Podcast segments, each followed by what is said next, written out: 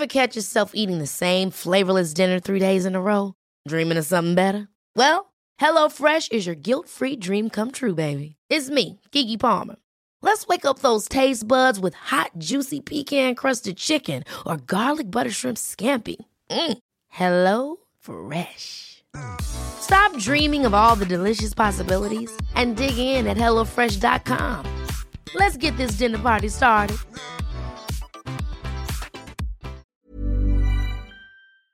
Sientes vergüenza y culpa continuamente y no sabes por qué. Sientes que no eres digno de ser amado. Es probable que en tu infancia hayas recibido la herida de humillación y en este episodio te comparto cómo se desarrolla. Así que por favor, ponte cómodo, ponte cómoda porque ya estás en terapia.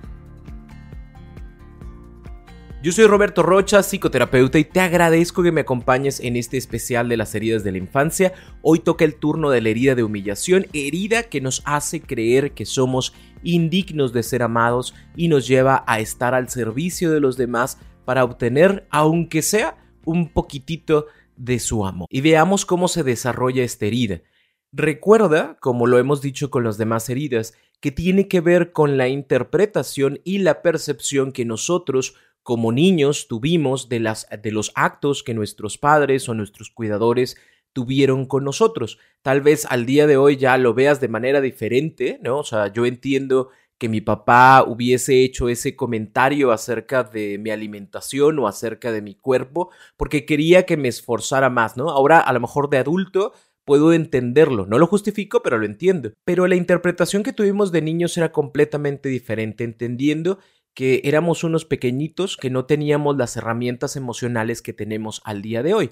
Entonces, esta percepción nos dijo que mi papá, mi mamá o los dos se avergonzaban de nosotros a través de los gestos, a través de las palabras que observábamos que ellos hacían. E, es muy común en, en Latinoamérica que tengamos papás o mamás que no necesiten decir nada, simple y sencillamente con que suban la ceja, con que aprieten la mandíbula, con que aprieten los puños, ya significa que algo malo nos va a suceder, que algo malo estamos haciendo, que nos van a regañar, que lo que estamos haciendo no está bien, algo que yo hice, volteo con mi mamá para, para buscar su aprobación y resulta que está con los ojos en blanco hacia arriba y a la derecha, eso ya sé que significa otra vez vas a salir con tus burradas y a través de estos gestos y su constancia podemos llegar a generar esta herida. Y si a esto le sumas las críticas abiertas a lo que se hace, las críticas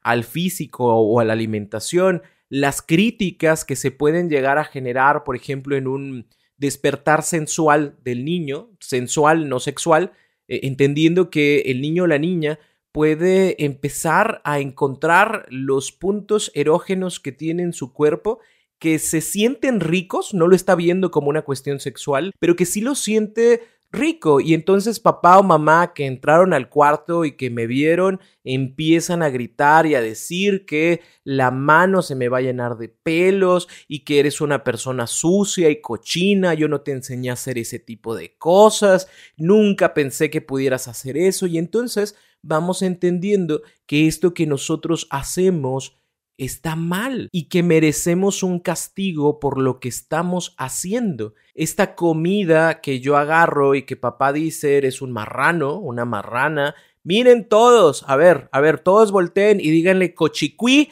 a mi hijo porque está comiendo mucho y tal vez para papá es una cuestión muy chistosa, pero para ese niño o esa niña es una situación de terror. ¿Por qué? Porque se está burlando de mí la persona que más quiero porque se está burlando de mí enfrente de la familia, la persona que más quiero y las personas que se supone que me tienen que apoyar y que tendrían que estar conmigo y eso me genera un gran dolor, dolor que tampoco puedo compartir porque a quién se lo comparto, o sea, si ahí están las personas que me quieren, pues ni modo que le diga a mi papá, papá, me duele lo que me pasa porque es muy probable que reciba otra cosa más de, ay, pobrecito, pobrecita, está llorando. Ahora todos, en lugar de decirle cochicuí, vamos a decirle cochicuí llorón. Y se genera, obviamente, un mayor dolor. Es triste porque se supone que estas personas que nos cuidan son aquellas que tienen que estar ahí para escucharnos, para hacer nuestro soporte, nuestra estabilidad emocional, porque todavía no la podemos generar por nosotros mismos. Y a veces no encontramos aquellas respuestas que nos gustaría encontrar. Es muy común para las personas que sufrieron un abuso sexual en su infancia,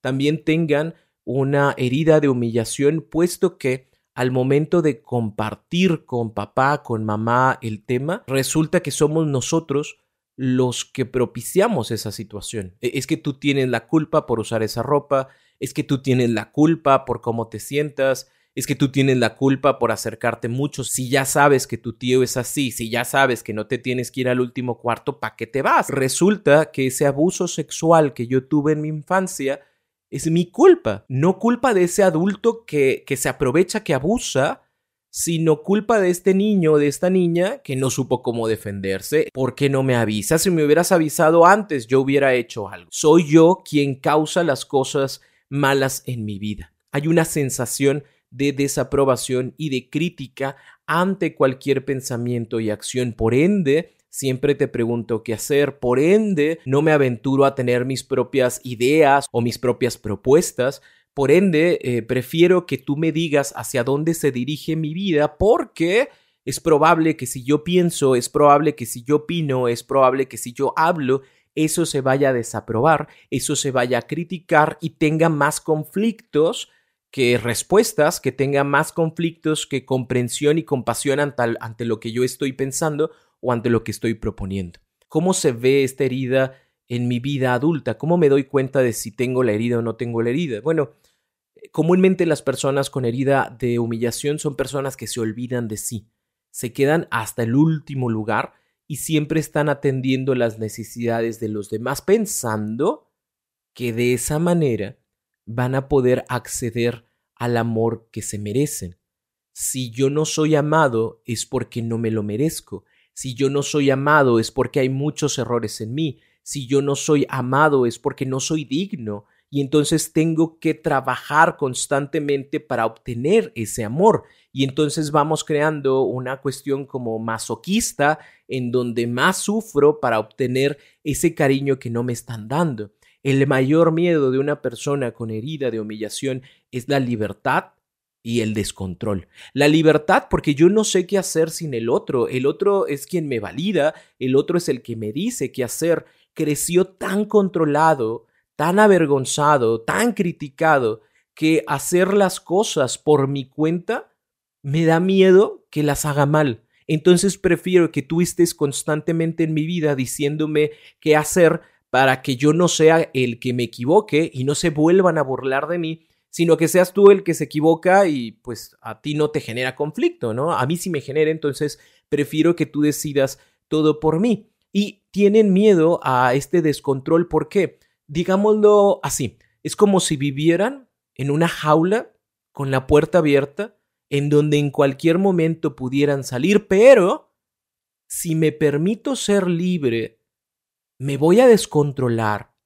me voy a perder, no voy a poder tener la sabiduría para responder a las cosas que me suceden, se van a aprovechar de mí y se van a volver a burlar. Entonces, ¿qué hago? Me vuelvo a meter a mi jaula a pesar de que sé que me siento incómodo, incómoda, pero es un lugar seguro para mí, porque al menos aquí, de esta forma, en lugar de que los demás me humillen, me castiguen, es como si yo me castigara solo metiéndome ahí, porque es lo que me merezco.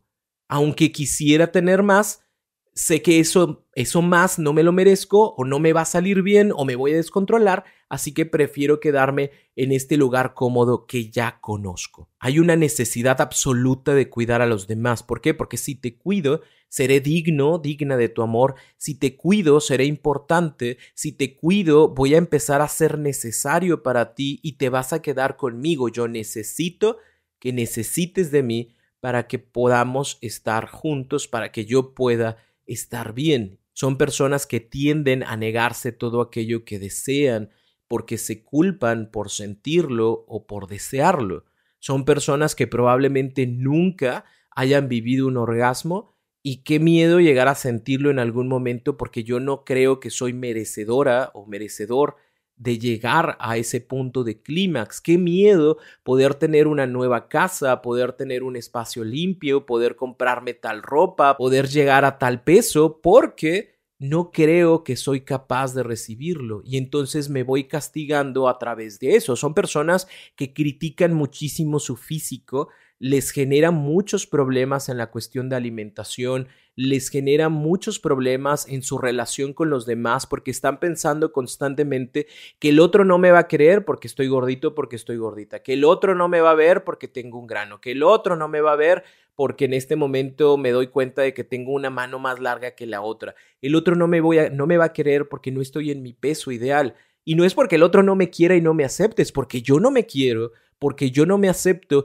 y constantemente me estoy castigando ante ese tipo de situaciones. Me castigo porque yo me critico como un eco de esa crítica infantil, de, esa crítica de la infancia. Yo me critico y digo, eres bien pinche gorda, porque soy el cochicuí que nunca dejé de ser el cochicuí. Y entonces me siento mal por estas frases de mi pasado y me decido a iniciar una dieta sumamente rigurosa, me mato en esa dieta, me mato en ese ejercicio, pero como quiero ver los resultados al día siguiente y no hay, y como yo me peso todos los días y pinche báscula debe estar mal porque sale más o sale menos dependiendo del día o de la hora y ya no sé realmente si estoy bajando o estoy subiendo, que me vuelvo a castigar a través de la comida. Y, y entonces dejé de comer para no engordar y ahora como para sentirme mejor por lo que acabo de vivir. Y, está este desbalance constante entre este tipo de situaciones porque porque soy yo quien constantemente me estoy criticando. Mom deserves the best, and there's no better place to shop for Mother's Day than Whole Foods Market. They're your destination for unbeatable savings, from premium gifts to show-stopping flowers and irresistible desserts. Start by saving 33% with Prime on all body care and candles. Then get a 15-stem bunch of tulips for just $9.99 each with Prime. Round out Mom's menu with festive rosé, irresistible berry chantilly cake, and more special treats. Come celebrate Mother's Day at Whole Foods Market. Roberto, ¿este tipo de herida se puede sanar? Sí, como todas, solo que es un trabajo constante en donde tenemos que poner atención a nosotros mismos. Y el punto número uno para ir sanando esta herida de la humillación es, como todos los puntos número uno de todas las heridas, ser conscientes y aceptar la herida. En algún momento se vivió, en algún momento surgió y sé que está ahí, que existe. Es muy probable que con esta semana especial de las heridas de la infancia digas, oye, no lo había visto de esta forma, pero sí, güey. O sea, es cierto, yo me acuerdo que sí, papá se burlaba de mí por esto, mamá se burlaba de mí por esto, mi abuelito me decía de tal forma y recuerdo que no me gustaba y cuando yo lo decía con los demás me decían, ay, por favor, ya, deja de estar diciendo ese tipo de cosas, ¿no? Y ahora que lo escucho ahora que lo analizo, sí noto que busco a toda costa que nadie se burle de mí, sí noto que me, me pongo siempre a la defensiva con los demás, sí noto que soy una persona que está al constante servicio del otro para que el otro me quiera y esté conmigo y no se vaya y no se burle de mí. Sí lo noto y, y esto es un primer paso porque nos ayuda a ir siendo conscientes de lo que estamos viviendo.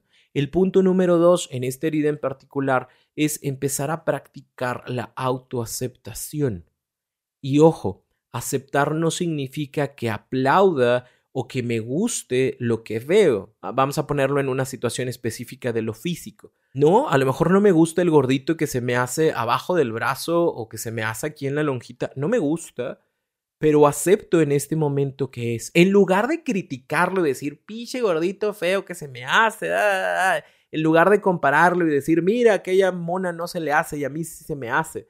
En lugar de hacer eso es acepto que en este momento es algo que me pasa, que me sucede, que no me gusta, pero que está ahí. Porque si yo voy aceptando lo que hoy soy, podré ir mejorando mi cuerpo, podré ir mejorando mi imagen, pero si no lo acepto como es y estoy en esta constante crítica, voy a seguirme sintiendo frustrado, frustrada, y es probable que esa frustración me lleve otra vez a comer y ese gordito ya no sea un gordito, sino sea un gordote. Por eso es importante aprender a aceptar que en este momento esto es lo que vivo, este es mi cuerpo, estas son mis circunstancias, las acepto y una vez que las acepto, empiezo a trabajar por transformarla. Punto número tres, hay que cambiar ese autocastigo por autocuidado.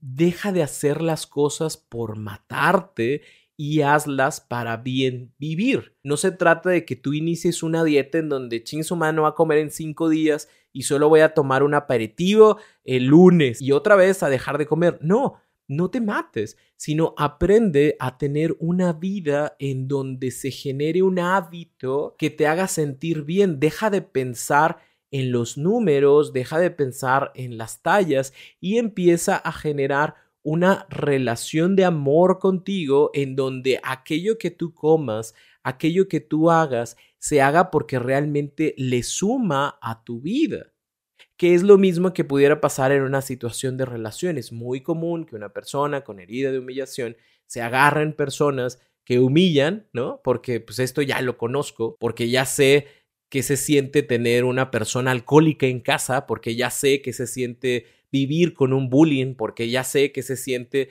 que constantemente estén criticando tu vida, entonces pues déjame, me reúno con esta persona porque ya conozco más o menos cómo está el asunto. Y entonces eso también se forma como un autocastigo, me castigo a través de mi relación porque es mi cruz, porque tengo que aguantar, porque tengo que soportar, porque esta persona me está regalando su tiempo, me está dando su cariño y tal vez si yo me sigo esforzando, el día de mañana obtendré algo mejor de esta persona porque va a cambiar, yo sé que va a cambiar porque el poder de mi amor, de mi servicio, de mi entrega, de mi docilidad hará que esta persona cambie. No, no va a pasar así. No va a suceder precisamente porque lo que tú ofreces a la otra persona le encanta tanto y le gusta sentir que es lo primordial, lo principal en la vida, que prefiere quedarse ahí. Entonces es importante que no nos castiguemos con relaciones, que no nos castiguemos con comida, que no nos castiguemos con ejercicio, sino que si lo vamos a realizar es porque realmente le trae algo bueno a nuestra vida.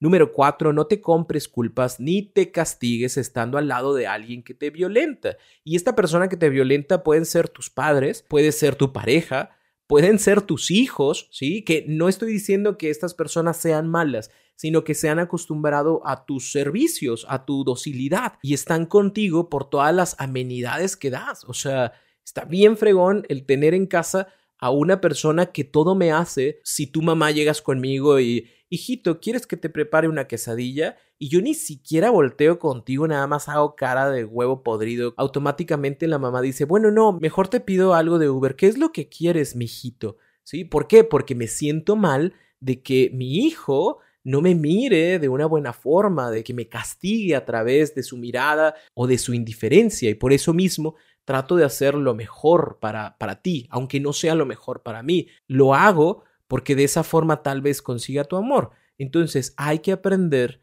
a decir que no y lidiar con los enojos de las personas. ¿Por qué? porque ahora que tú empieces a cambiar este tipo de situaciones, va a haber mucha gente a la que ya no le vas a gustar. Va a haber mucha gente que va a decir, ya no quiero estar con Chonito, con Chonita, porque es bien sangrón, es bien sangrona. Antes me prestaba dinero, nunca se lo pagaba, es cierto, pero siempre me prestaba dinero y ahora no me quiere prestar un quinto. Antes yo decía que algo no me gustaba de cenar y me preparaba otra cosa especial para mí, ahora dice, esto es lo que hay no quieres comer, no comas. Es bien sangrona, es bien fea, es bien feo. Bueno, esto, esto va a pasar, ¿sí? Pero también te va a ayudar a irte liberando y también a que las demás personas sepan cómo tratarte con respeto. Si tú no pones estos límites de respeto, las personas te aseguro que no lo van a hacer. Y punto número cinco, inicia un camino de independencia. Empieza por cosas pequeñas como tomar tus propias caminatas, como tener tus propios hobbies, como ganar tu propio dinero. A lo mejor no es la cantidad exacerbada de dinero, pero el ganar tu propio dinero va a ser bastante importante. ¿Por qué? Eh, porque entiendo que tu mayor miedo sea esta libertad, porque sientes que te vas a descontrolar. Bueno, si tú te das la oportunidad de hacer estas pequeñas cosas, vas a ir teniendo un sano control sobre ti. Vas a aprender a tener tu propia vida sin la necesidad de depender del otro. Así que puedes llevar un registro de lo que te puedes permitir al día de hoy y hasta dónde quieres llegar, ¿no? Registro que cada vez va a ir variando, ¿no? Vas a poder ir anexando más cosas, pero que tú sepas que no te estás descontrolando. Hay, personas en esta herida de la humillación que cuando ganan su propio dinero se pierden por completo. ¿Por qué? Porque, porque se les quema el dinero en las manos. Lo pierden por completo en semanas, en meses. Es muy común también personas que se hacen un bypass gástrico para bajar de peso y empiezan a bajar de peso y nunca se habían sentido como se sienten ahora se pierden por completo. Por eso es importante, si tú te vas a hacer algún tipo de tratamiento estético,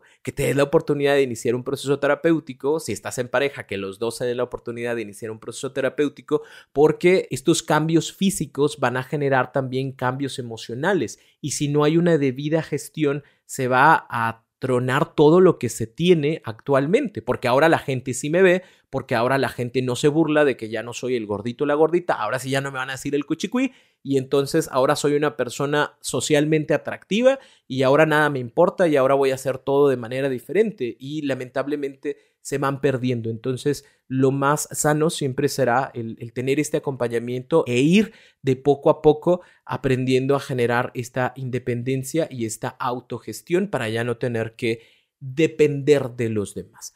Te voy a dejar una tarea, como todos estos días que hemos estado teniendo nuestras tareas, y esta es tu herida, te voy a pedir que te des un regalo hoy a ti. Hoy piensa en ti y regálate algo un momento, un detalle, una comida, una salida, sin compararte con nadie, sin generar una culpa. Es un momento que te mereces, es un detalle que te mereces y vas a disfrutarlo sin culpa. Aprende a vivir sin la culpa de esto no me lo merezco, esto no me lo debo de comprar, esto no va a suceder, porque hay que ir transformando esta idea y solo se puede hacer si vamos de poquito a poquito. Si te sentiste identificado con esta herida, primero no te sientas mal, todos tenemos al menos una de ellas y lo importante es que trabajes en sanarla y en empezar a hacer conciencia de las consecuencias de los comportamientos y de los errores que has cometido a raíz de situaciones de tu infancia que no decidiste vivir pero que sí es tu responsabilidad ahora en tu vida adulta mejorar. Aprovecho para invitarte al taller en línea Sanando mis heridas de la infancia, un taller que yo mismo diseñé y que va a ayudarte a reencontrarte contigo, a entender mucho de lo que haces ahora o de lo que no te permites hacer y a generar una nueva forma de observarte, ya no desde ese niño, desde esa niña herida, sino desde esa persona adulta que se ama, se respeta, se entiende, se anima y se acompaña. ¿Quieres ser parte de este taller? Ve a www.robertorocha.com.mx diagonal talleres en línea, todo junto, y ahí vas a encontrar la información que necesitas. Sé que este taller te va a ayudar muchísimo y sobre todo tiene la virtud de que es, un taller en línea, así que puedes realizarlo en el momento que gustes, a la hora que gustes, en el día que gustes, en el lugar que gustes. Así que no hay excusa para no empezar a trabajar en nuestras heridas y empezar a tener realmente esta tranquilidad, esta felicidad que nos merecemos todos y cada uno de nosotros y que no hemos tenido porque traemos cargando estas situaciones desde la infancia. Si tienes alguna duda, por favor, contáctame por cualquiera de mis redes sociales, Roberto Rocha en cualquiera de ellas y nos escuchamos en el siguiente capítulo. Por favor, ponte cómodo, ponte cómoda porque ya estás en terapia.